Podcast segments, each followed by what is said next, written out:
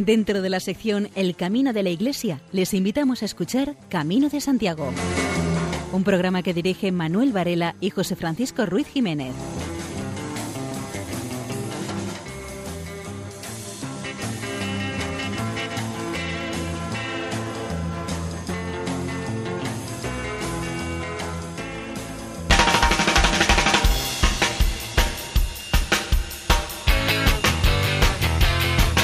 Queridos oyentes, les damos la bienvenida a una nueva edición del programa Camino de Santiago en la sintonía amiga de Radio María. En los próximos 55 minutos procuraremos informarles, entretenerles e invitarles a que peregrinen con nosotros a través de las ondas en la noche radiofónica.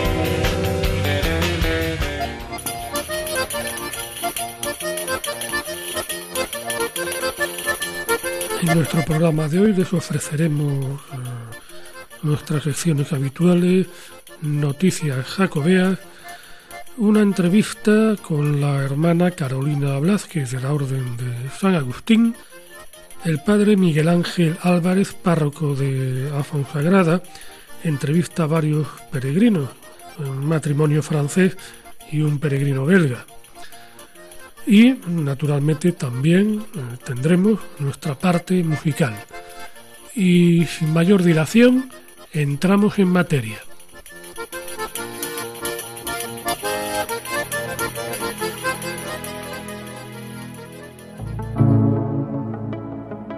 Peregrino valiente, te embarga el miedo un poco, llevas un lastre en el pecho, mas nunca acabas deshecho y jamás te vuelves loco. Con tu corazón valiente, movido por cierto afán, tus sueños volando van y sigues siempre de frente. Peregrino, qué volcán, en erupción por el mundo, a veces meditabundo, pero siempre transigente. Caminas y lo haces bien, tus sueños volando van, volando vienen también y en Compostela están. De Manuel Ferreiro Villar.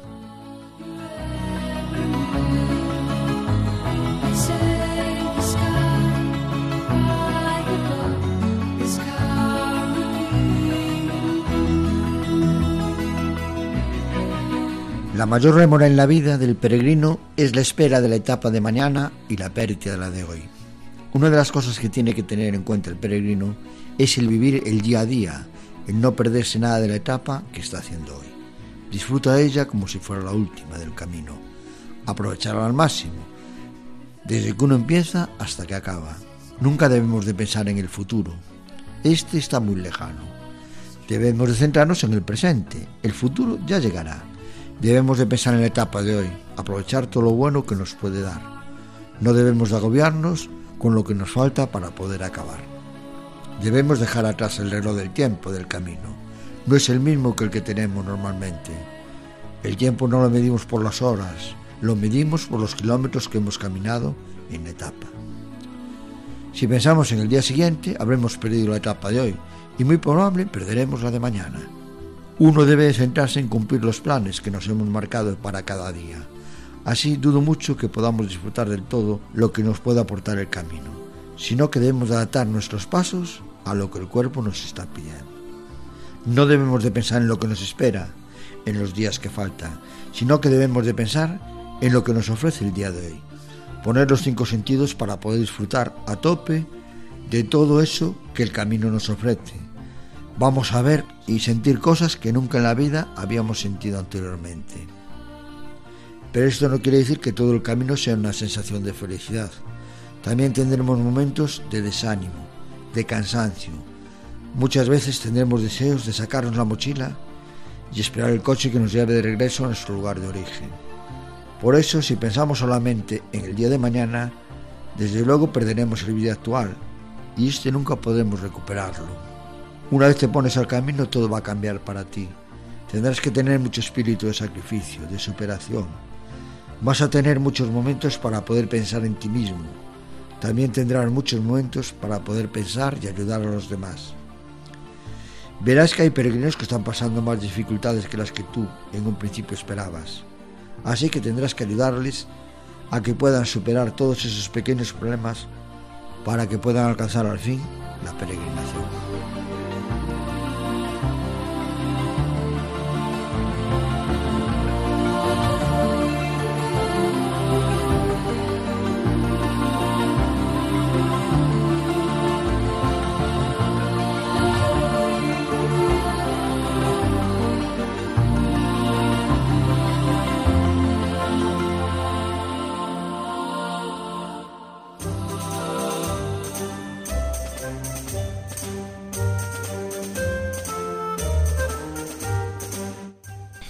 Acampada libre de peregrinos se da en Santiago de Compostela, aunque es una práctica prohibida en Galicia y en la mayor parte del territorio español. Las primeras lluvias de finales de verano y comienzo del otoño hacían desaparecer automáticamente las tiendas de la vía pública compostelana. Eso en años anteriores, porque este año se ha detectado un ligero incremento de la acampada libre debido al buen tiempo que acompañó el comienzo del otoño. Las tiendas de campaña aparecían ocupando varios espacios públicos de Santiago de Compostela, como la plaza de la iglesia de San Pedro, que es la arteria principal del barrio y último tramo del Camino francés, San Lorenzo y alguna ocasión puntual también en la Alameda, según consta la policía local. A estos hay que añadir otras ubicaciones habituales a las afueras de la ciudad, como en la zona de Rochos, en Villestro. No es un problema de que falten plazas de alojamiento en Santiago de Compostela. Las hay y baratas, especialmente si uno está dispuesto a renunciar a cierto confort, incluso en temporada alta. En su interior encuentran en la mayor parte de los casos a peregrinos extranjeros que no siempre conocen la prohibición de la acampada libre en Galicia. Ante este tipo de situaciones, la policía les informa de que no está permitido y suelen levantar el campamento al momento, por lo que rara vez se tramitan sanciones económicas contra ellos. Celebración en Santa Cristina de Sompor del aniversario de la inscripción del Camino de Santiago en la lista de Patrimonio Mundial de la UNESCO. La Asociación de Amigos del Camino de Santiago de Jaca celebró, en colaboración con País de Arte de la Historia, el aniversario de la inscripción del Camino de Santiago en la lista de Patrimonio Mundial de la UNESCO. Se cumplen los 25 años desde que reconociera el bien, 669, el Camino francés, y 20 años desde la inscripción de los Caminos de Santiago de Compostela en Francia. Para celebrarlo, los organizadores invitaron a participar a un encuentro transfronterizo en el yacimiento de Santa Cristina de Somport, donde se disfrutó de un picnic y de un espectáculo poético musical bilingüe.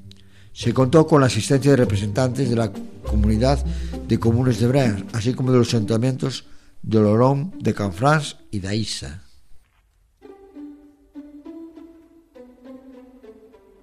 El peregrino 300.000, Manuel Miguel Pozo Guerra, de 52 años y prejubilado del sector del transporte, decía sentirse abrumado, nervioso y sorprendido por el recibimiento que le dieron al llegar a la oficina del peregrino.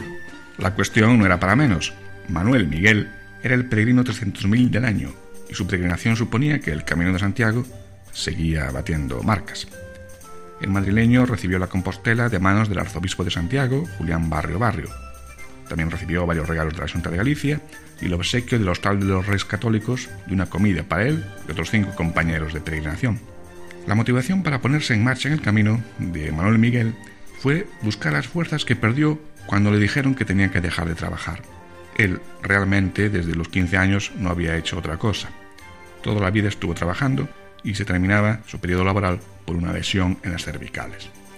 Lo prejubilaron y la casa se le venía encima. Estaba muy angustiado y había oído hablar del camino. No pensó que pudiera ser tan increíble. El pasado mes de febrero salió de Roncesvalles y caminó hasta León.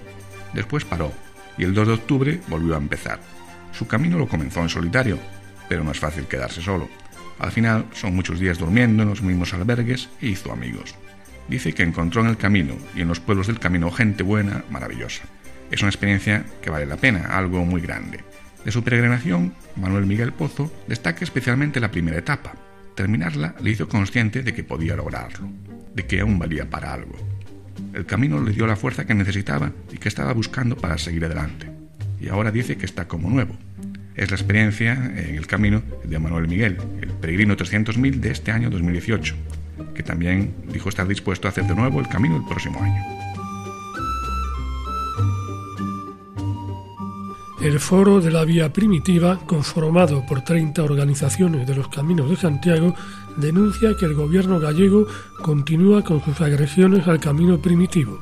Se trata de las obras del supuesto acondicionamiento de la ruta primitiva entre los lugares de Vilardongo y Pedrafitelas, en el municipio de Afonsagrada, la provincia de Lugo, llevada a cabo por la Agencia de Turismo de Galicia no es una simple reforma, sino la eliminación total de los valores ambientales, paisajísticos y culturales de la ruta de peregrinación. Supusieron la completa destrucción del camino tradicional, su identidad y su valor patrimonial, siguiendo el tono habitual de estas acciones en los últimos dos años.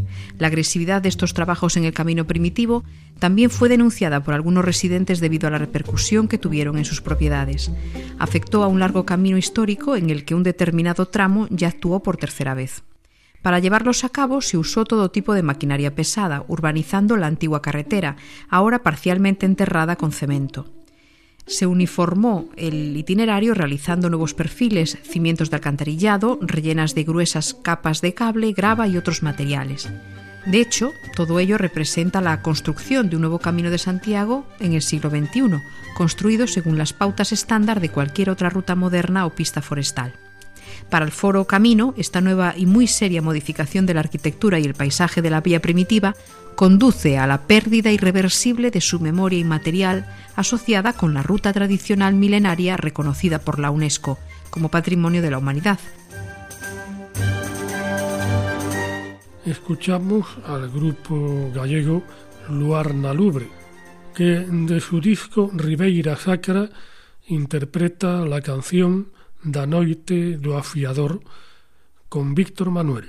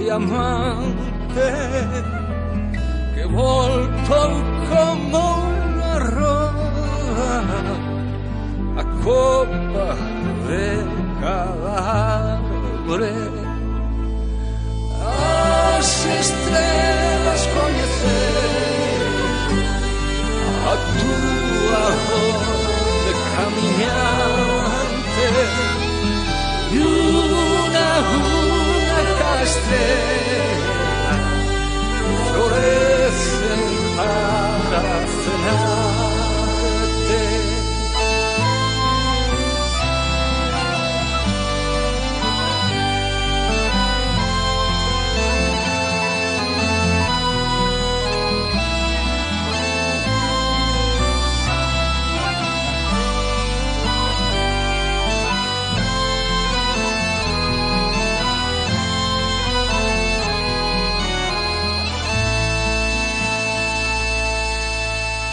Están escuchando Camino de Santiago en Radio María. El padre Miguel Ángel Álvarez entrevista a varios peregrinos a su paso por la Fonsagrada, concretamente a un matrimonio francés y a un peregrino belga. Escuchamos sus testimonios. Hoy hablamos con unos peregrinos franceses y otro belga, que los franceses son matrimonio y en el camino se encontraron con Renan, que es de Bélgica, y Isabel y Juan, que son el matrimonio francés. Hablamos fundamentalmente con Isabel porque habla castellano y le preguntamos eh, cómo está siendo la experiencia del camino primitivo. Hemos empezado nuestro camino en Francia desde nuestro pueblo porque queríamos hacer un break en nuestra vida y también mucha gente nos pidió pregar para ellos. Y ahora hace 71 días que caminamos y es muy diferente. Descubrimos que este camino es el camino de nuestra vida, como lo dijo el padre Ernesto en Güemes. si conocéis el padre Ernesto, el camino es el camino de nuestra vida y quiero decir que no terminaremos el camino en Fistera, pero en Santiago, porque el camino continúa después, no queremos acabar el camino. Y eh, en el camino es también posible encontrarse con Jesucristo de un modo nuevo. Sí, con confidencia, sí. Encontrarlo, pregarlo y encontrarlo, eh, eh, encontrando personas del mundo entero con fraternidad, solidaridad. Es muy importante para mí este camino, admirar los paisajes, encontrar a las personas, descubrir el Señor que eh, creador, creador, ¿sí? Es una experiencia terrible. Mucha gente me pide, ¿vas a hacer el camino de nuevo? Pero no quiero hacer el camino de nuevo. El camino es el camino de mi vida voy a Santiago la, semana próxima y hay que continuar en mi vida encontrando al Señor, tomando tiempo para Él, para, para las personas. Ah, ah, y, sí, mi marido dice, ando para las personas que andan para encontrar un país, eh, libertad, paz, los migrantes. Es muy importante para mí. Y también ando para mi amiga que no puede andar. Y saliendo desde Francia tantos días, seguramente que en muchos días no pudieron asistir a la misa, a la Eucaristía. Sí, pero pregamos eh, cada día con mi marido, por la mañana leyendo el Evangelio y diciendo el oficio, las vísperas y muchas veces a la misa. Mi marido es diácono. Ah. Sí, sí, sí, eh, cada día pregamos y prego cuando ando también. También. Pues nada, muchas gracias. Yo deseo que lleguen felizmente a Santiago de Compostela, los tres, y todos los demás peregrinos que hoy llegaron a este pueblo de Fonsagrada, que allí se encuentren con Santiago, sobre todo que se encuentren con Jesucristo. Sí. Muchas gracias. Muchas gracias. Nuestra compañera María José López entrevista a la hermana Carolina Blázquez de la Orden de San Agustín. Contamos en nuestro programa con una colaboración excepcional, la de la hermana Carolina Blázquez Casado, priora del Monasterio de la Conversión de Sotillo de la Adrada, en Ávila. La hermana Carolina Blázquez es doctora en Teología por la Universidad Pontificia de Salamanca y profesora en San Dámaso en el bienio de liturgia. La comunidad de la hermana Carolina acoge desde hace más de diez años a peregrinos a Santiago de Compostela. Hermana, ¿cómo es el peregrino del siglo XXI? ¿Qué busca? Buenas tardes. Nosotras estamos en Carrión de los Condes, que es la mitad más o menos del camino francés. Digo esto porque quizá también el peregrino depende del camino que elige y de dónde empieza su camino, ¿no? Nosotros en Carrión tenemos la oportunidad de encontrarnos con peregrinos que casi todos han comenzado en Saint-Jean-Pied-de-Port o en Roncesvalles, llevan ya 400 kilómetros encima. Entonces el peregrino que llega a nuestra casa normalmente es alguien que tiene una pregunta en su interior, hay muy pocas personas que se ponen a caminar porque están aburridos o quieren hacer deporte, ¿no? O sea, yo creo que ese paradigma del peregrino no corresponde a la realidad. Muchos lo hacen porque mm, ante los sufrimientos y los interrogantes de la vida quieren encontrar una respuesta, O sea, yo siempre encuentro una profundidad. Nosotras cada tarde tenemos un momento de encuentro con el grupo de peregrinos que vienen, es una cosa voluntaria, pero les preguntamos por qué hacéis el camino y ante esta pregunta muchos se rompen y se ponen a llorar. Algunos ni siquiera dicen no lo sé, pero solo al ver que lloran te das cuenta que lo que ha movido esa decisión es la búsqueda de una respuesta existencial muy, muy fuerte. Y yo creo que ese es el paradigma, que también es paradigma del hombre del siglo XXI, pues un hombre y una mujer de grandes preguntas ante el vacío existencial que hoy nos rodea. ¿Cómo es la acogida que ustedes dan a los peregrinos que pasan por su casa? En primer lugar, sería bonito explicar que o sea, nosotros lo que nos llevó a salir al camino no es tanto acoger a los peregrinos, que por supuesto sí, porque es lo que hacemos, pero el movimiento era al contrario. Nosotros queríamos que los peregrinos nos acogieran a nosotras, que nos dejaran entrar en su propia vida. Nosotras somos monjas, vivimos en un monasterio. Por lo tanto, a nuestra casa vienen normalmente muchas personas que están en una búsqueda religiosa, pero ya en una búsqueda religiosa. El camino nos daba la oportunidad de entrar nosotras como irrumpir, abrir la puerta de las vidas de las personas que jamás se plantearían ir a un monasterio. Entonces, el camino y la vida de estas personas son los primeros que nos acogen a nosotras. Es impresionante cuando nos ven con nuestro hábito, en la iglesia, en la liturgia, como hay como realmente un, gesto de acogida mutua. Es muy bello, que a veces en la vida cotidiana no se daría, pero que en el camino se propicia, ¿no? Es un contexto que propicia un respeto y una admiración hacia nuestra propia condición. Y nosotros lo que luego sí es verdad que de una forma muy sencilla, como si fuera una nueva evangelización, aparte de la acogida que cualquier hospitalero puede hacer, de humanidad, de, de interés por el ser humano y de asistencia a sus necesidades y de mucho cariño, sí que tiene una intención evangelizadora, en el sentido que nosotros estamos allí como signo del amor de Dios que espera a estos peregrinos. Entonces, es una acogida sencilla, muy humana, muy cálida, pero con un trasfondo religioso y donde el importante es cada persona, el tú a tú hilando con esto que acaba de decir, háblenos un poco de esa comunión que se establece entre el hospitalero y el peregrino, lo que creo que usted le ha llamado la primacía de lo personal. Claro, porque vosotros que seguro que habéis sido peregrinos y hospitaleros, ¿no? a lo mejor, o sea, lo primero que hace el peregrino cuando llega, al menos en nuestro albergue, es dar su nombre. O sea, no se acoge a mogollón, tú no coges 50 y les metes arriba, sino que vas cogiendo uno a uno, sabes de dónde viene, le miras a la cara, tienes la oportunidad en ese momento, ¿no? Incluso eso de intentar aprender su nombre, de preguntarle cómo se pronuncia en su idioma. Entonces, realmente la acogida no es a mogollón. Esto es una experiencia preciosa en el camino. Pasan muchísimas personas cada vez más, ¿no? Es una riada. Pero los rostros son únicos. Cada persona que entra en el albergue es única, es la oportunidad que Jesús nos da para reconocer la dignidad que este ser humano tiene. Entonces, por eso es importante ese primer momento en la acogida, en la inscripción, y luego nosotros siempre estamos en la mesa de acogida, aunque ya el albergue esté lleno, porque ahí también se da esta primacía de lo personal, porque se sienta uno enfrente y empieza a preguntarte, oye, ¿y tú qué haces aquí?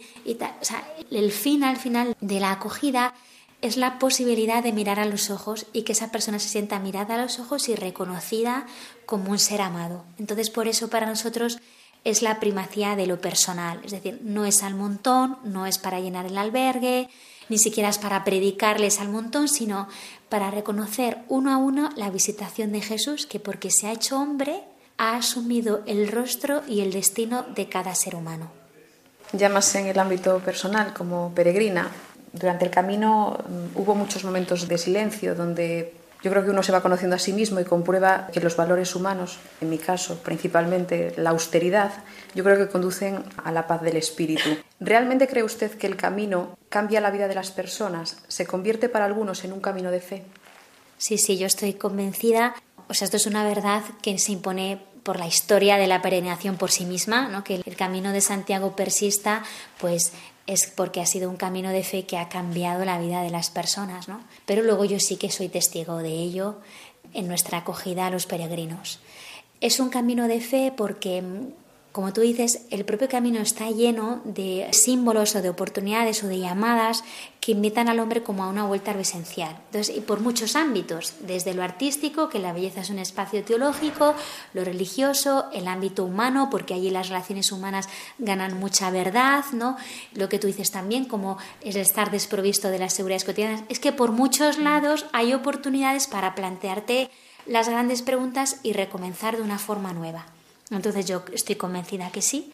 Y luego yo tengo la preciosísima experiencia de tantas personas que a partir del camino pues ha hecho una inflexión la vida. Evidentemente, luego los cambios existenciales requieren de tiempo, de ahondamiento, ¿no? No es un milagrismo, pero también hay que pensar pues que mm, sí que esos cambios luego se despliegan en la vida.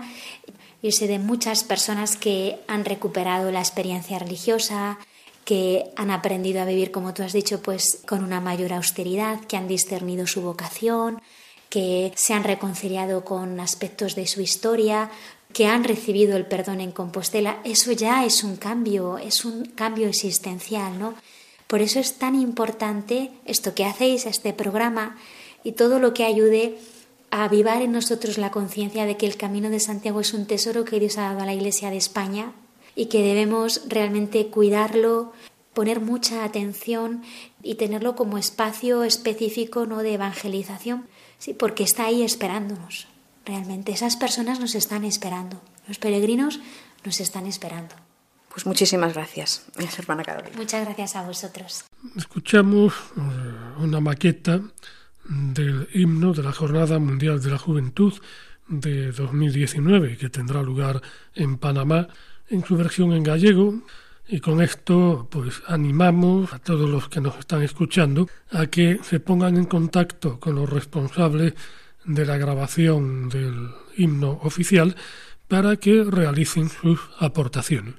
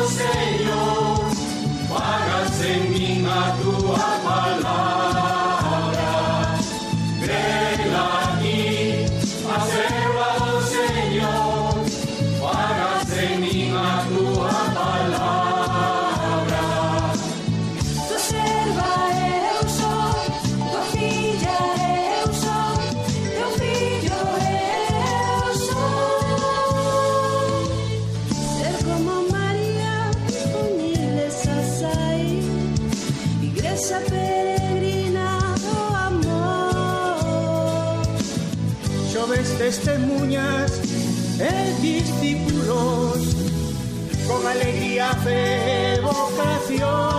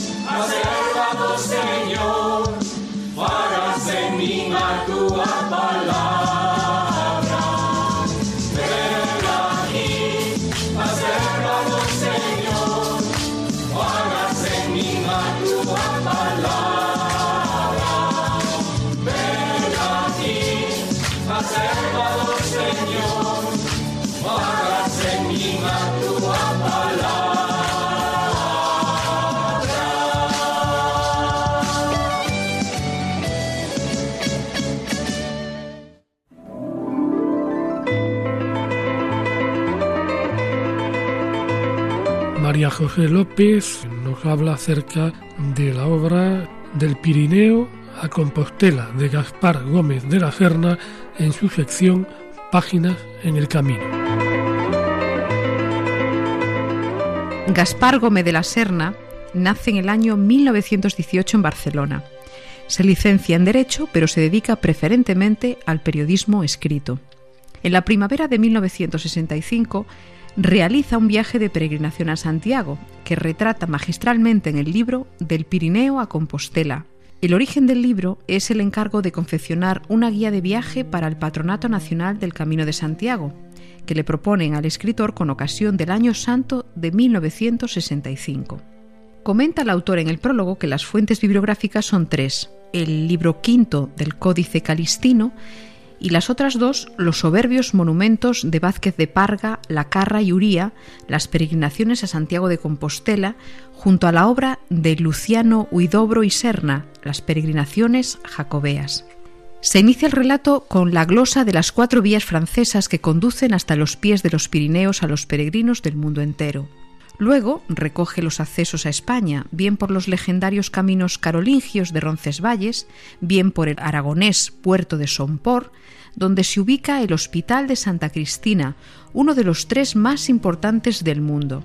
Ambos senderos se juntan en Puente la Reina y de ahí a Santiago por el camino francés, por ser los francos sobre todo quienes han utilizado esta vía, antes que los demás peregrinos de otras nacionalidades. Va desgranando el escritor paso a paso cada zona que visita, aldeas, villorrios y pueblos por donde discurre el camino de Santiago e incorpora el haz de iglesias, monasterios, hospitales y obras civiles que van apareciendo a lo largo de la ruta. El autor es prolijo en la descripción de las ciudades como Jaca, Burgos, León y Santiago de Compostela, ciudad que aviva pujantemente sus sentidos como antes lo hiciera con otros escritores. Esta acción, sin duda, es el aspecto más relevante de la obra, pues no debe olvidarse que el camino está aún por descubrir en esta época. También fija la atención en las singularidades de la arquitectura popular de las regiones. Y por último, no puede silenciarse la rica y valiosa galería de fotografías en blanco y negro que ilustran este libro. Estas fotografías aportan el testimonio directo de la morfología de nuestros monumentos en los años 60 como eran muchos de ellos antes de ser rehabilitados por las obras públicas, pues añaden ese componente arcaico y melancólico de lo antiguo, dignas imágenes propias de un digno escritor. Es un libro de prosa fácil que se desborda como arroyo de alta montaña, florida a veces, y es sin embargo una prosa bien acabada, clara, limpia y ordenada. Gaspar Gómez de la Serna ocupa un lugar de honor entre ese grupo de héroes escritores que troncharon con sus pies y su pluma las zarzas que ocupaban el camino milenario. Están ustedes en la sintonía de Radio María.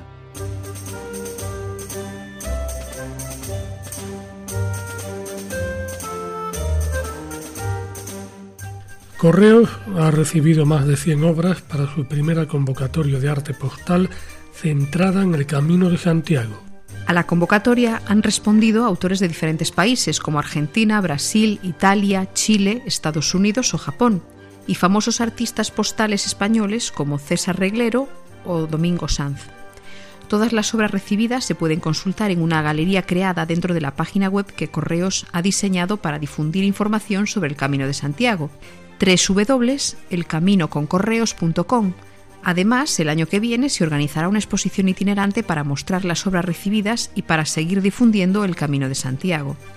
La convocatoria estuvo abierta durante el pasado verano, tanto para los artistas que practican esta disciplina como para todos los peregrinos o personas que quisieron participar de esta forma de comunicación artística.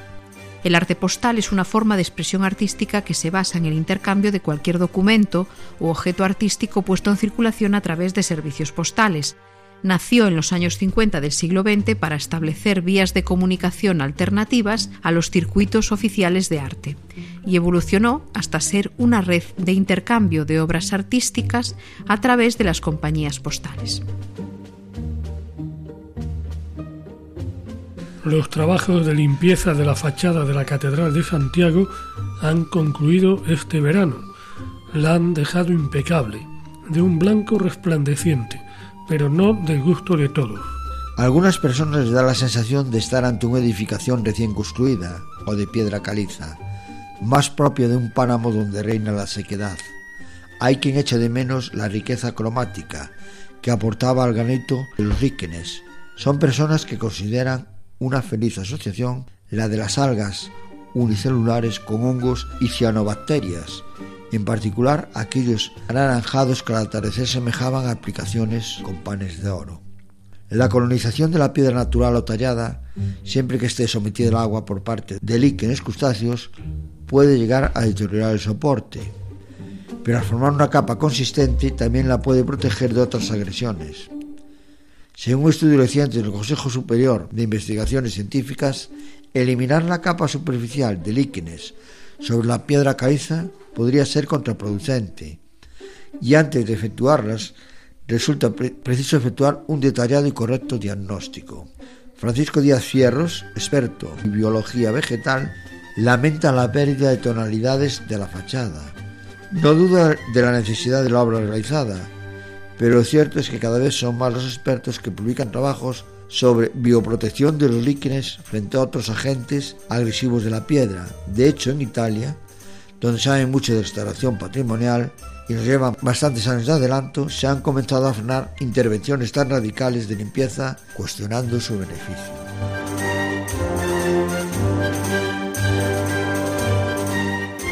La restauración del pórtico de la Gloria tampoco ha dejado satisfechos a todos. Por ejemplo, a Antonio Costa dice que los poderes hacen lo que quieren y el público se llena de admiración como un papanatas. No solo se soporta, sino que además se admira. Lo que era una gloria que se fue configurando a través de los siglos, lo rehace el restaurador de un plumazo con sus gustos chillones y contundentes. Nos han impuesto eso y no tenemos nada que hacer.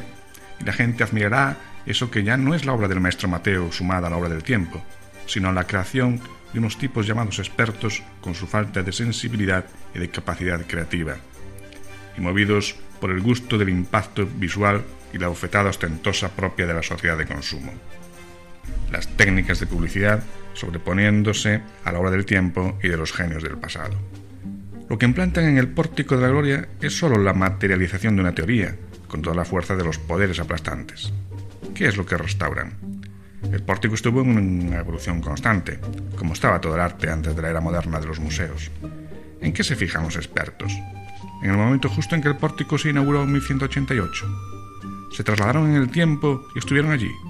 Fotografiaron la obra de los extraterrestres y les prestaron las fotos. Porque una obra de arte no se hace con deducciones lógicas, hipótesis, razonamientos científicos. Se hace con sensibilidad y sumergiendo el ser entero en una visión. Es cuestión de atmósfera, no de algoritmos. El pórtico de la gloria hasta el siglo XVIII no estaba tan encerrado por la presuntuosa fachada del obradoiro. Las gentes lo verían con cagadas de paloma, con residuos de polvo, con humo de los incendios. ¿Qué es lo que restauran? Además, es la obra del tiempo lo que hace más sugerente una obra de arte. Nos dicen que vamos a ver la obra como se veía en la Edad Media.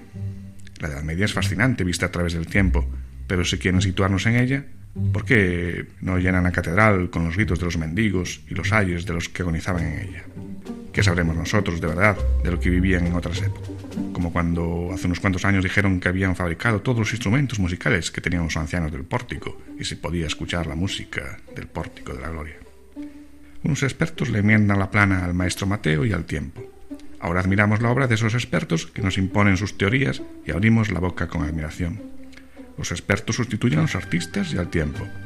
Pero si los poderes tienen los medios de comunicación, la gente se cree lo que haga falta. La realidad no es la que es, sino la que nos cuentan. Y tal como estamos, nos pueden contar cualquier cosa. Es la opinión de Antonio Costa.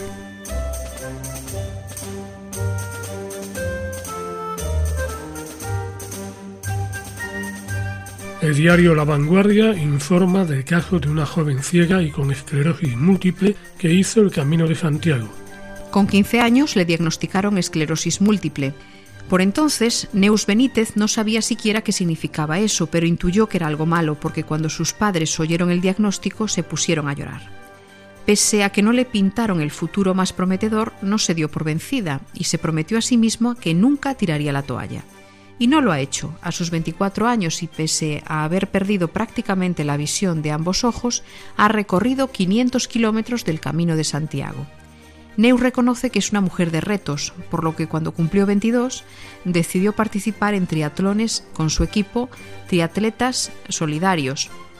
Un día, su compañero de equipo y guía Xavi Maltas le preguntó qué le parecía la idea de recorrer el Camino de Santiago los dos en una bicicleta tándem. Neus aceptó, pues una oportunidad así no se tiene cada día. Eso sí, tuvo que entrenarse diariamente para poder alcanzar su objetivo. La joven es consciente de la importancia de tener a su lado personas que le ayudan tanto en su día a día como en la toma de sus decisiones. Para ella, Xavi no es solo un compañero de equipo, sino un gran amigo se ha convertido en sus ojos. La joven catalana decidió aprovechar la peregrinación para recaudar un total de 6.000 euros para destinarlos al programa para niños con esta patología que lleva a cabo la Fundación Esclerosis Múltiple. La idea era que la gente pudiera conocer mejor la enfermedad y visibilizar que también hay niños que padecen esta patología. No quería que esto se quedara solo en un reto personal. Todavía queda un mes para realizar donaciones.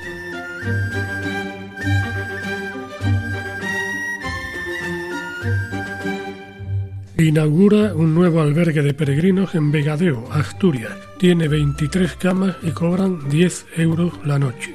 Aunque está abierto desde finales de junio, hace unas semanas se inauguró oficialmente el albergue de peregrinos de Vegadeo. Ofrece 23 camas repartidas entre dos habitaciones mixtas, una sala de descanso, un trastero, un patio con zonas de lavadero y la posibilidad de gustar un menú vegano vegetariano ecológico. Cobran 10 euros la noche y desde su apertura ya han dormido unos 300 peregrinos.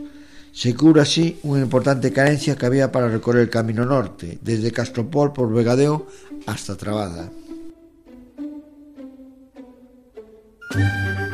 Entre los días 19 y 21 de octubre se celebró en Alboloduy, Almería, el Seminario Internacional La Peregrinación desde el Sur, el primer día se desarrolló bajo el título El Camino de Santiago, legado mundial.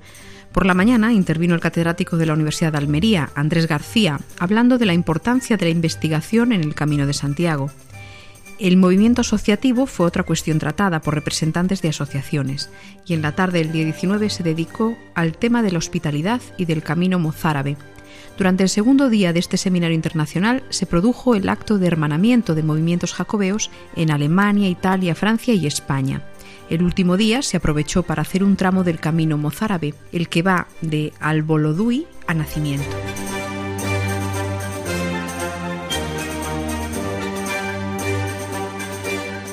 La Junta de Castilla y León dedicará 400.000 euros a una reforma de la señalización del Camino de Santiago en las provincias de Burgos, León y Palencia. El Consejo de Gobierno de Castilla y León ha aprobado un gasto de 412.768 euros para la adaptación de toda la señalización interurbana del Camino de Santiago francés.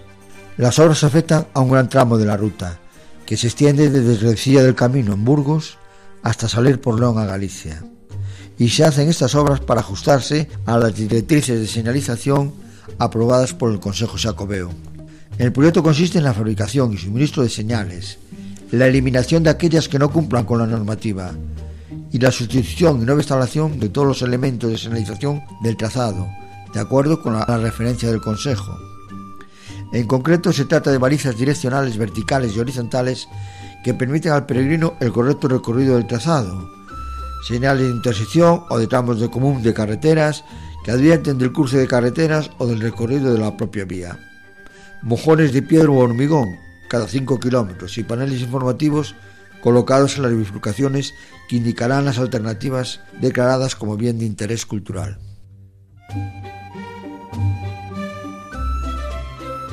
La Federación de Asociaciones de Amigos del Camino de Santiago ha celebrado su octava asamblea.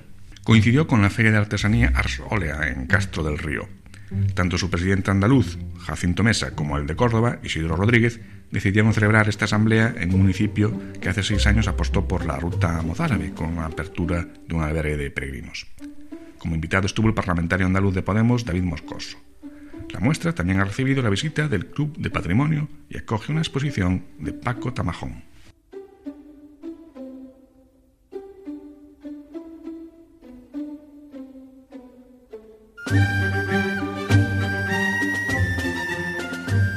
Entre septiembre y octubre, la provincia de Lugo contabiliza tres fallecimientos de peregrinos y en el periódico El Progreso analizaron las circunstancias de esas muertes.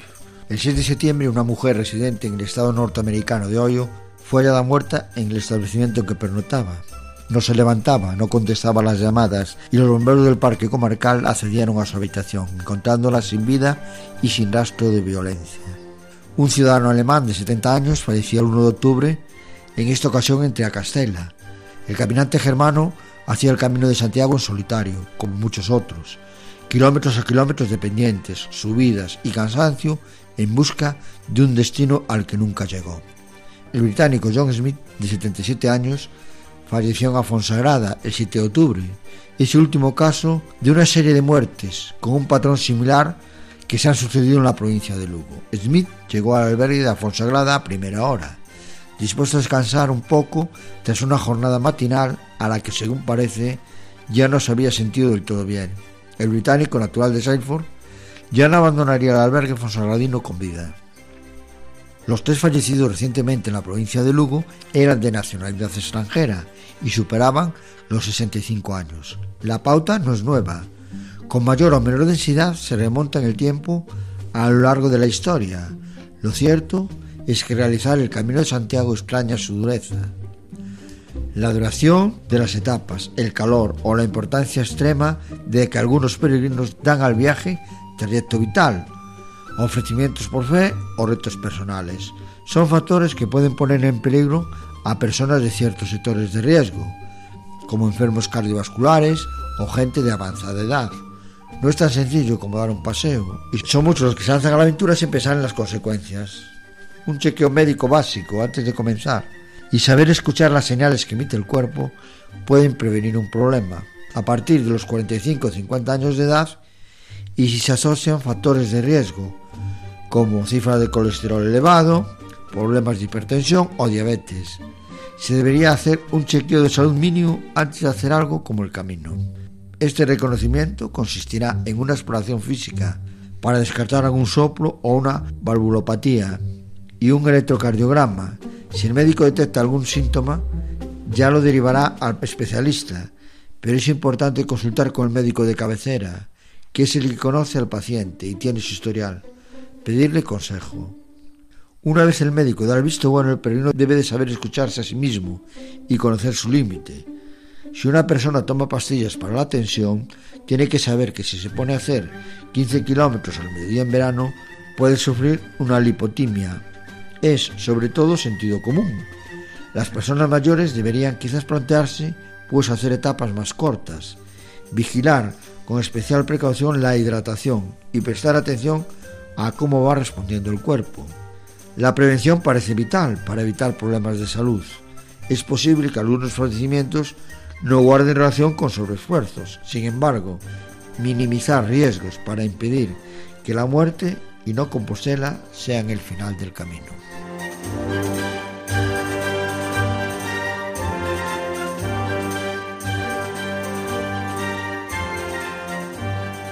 el grupo musical Novedades Carmiña publica a Santiago Boy. Es la singular versión que el cuarteto gallego hace de una de las canciones más imperecederas del pop gallego del siglo XX, el icónico himno de los Tamara, mítica banda eh, beat gallega de los años 60 que eh, lideraba Pucho Boedo.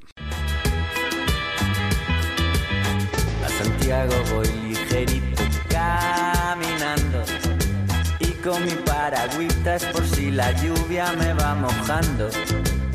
A Santiago voy ligerito suspirando por mi niña Carmela que en Compostela me está esperando. Voy subindo montañas, cruzando valles, siempre cantando. O verde me acaricia porque a Galicia ya estoy llegando. A Santiago voy, a Santiago voy. Como un peregrino por el camino de la ilusión. A Santiago voy, a Santiago voy. Y con mi Carmela en Compostela me quedo yo.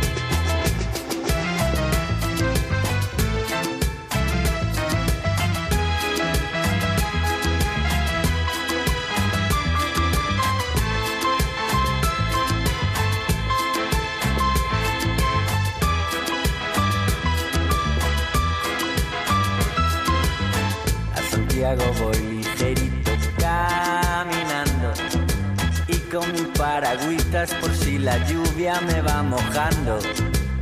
A Santiago voy ligerito suspirando por mi niña Carmela que en Compostela me está esperando. Voy subiendo montañas, cruzando valles, siempre cantando. O verde me acaricia porque a Galicia ya estoy llegando. A Santiago voy, a Santiago voy, como un peregrino por el camino de la ilusión. A Santiago voy, a Santiago voy, y con mi Carmela en Compostela me quedo yo.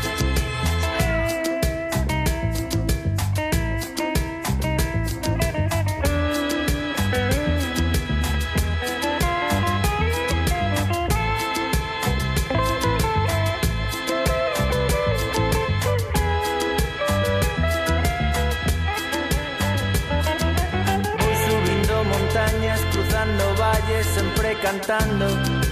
O verde me acaricia porque a Galicia ya estoy llegando. A Santiago voy, a Santiago voy.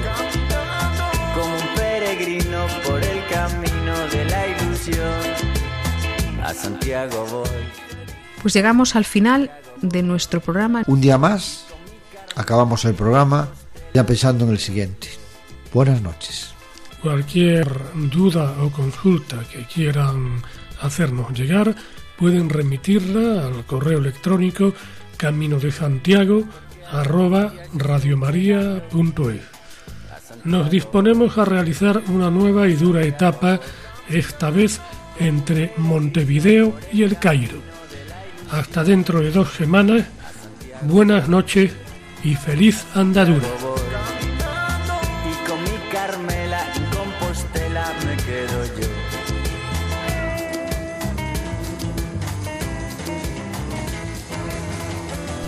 Han escuchado en Radio María Camino de Santiago, dirigido por Manuel Varela y José Francisco Ruiz Jiménez.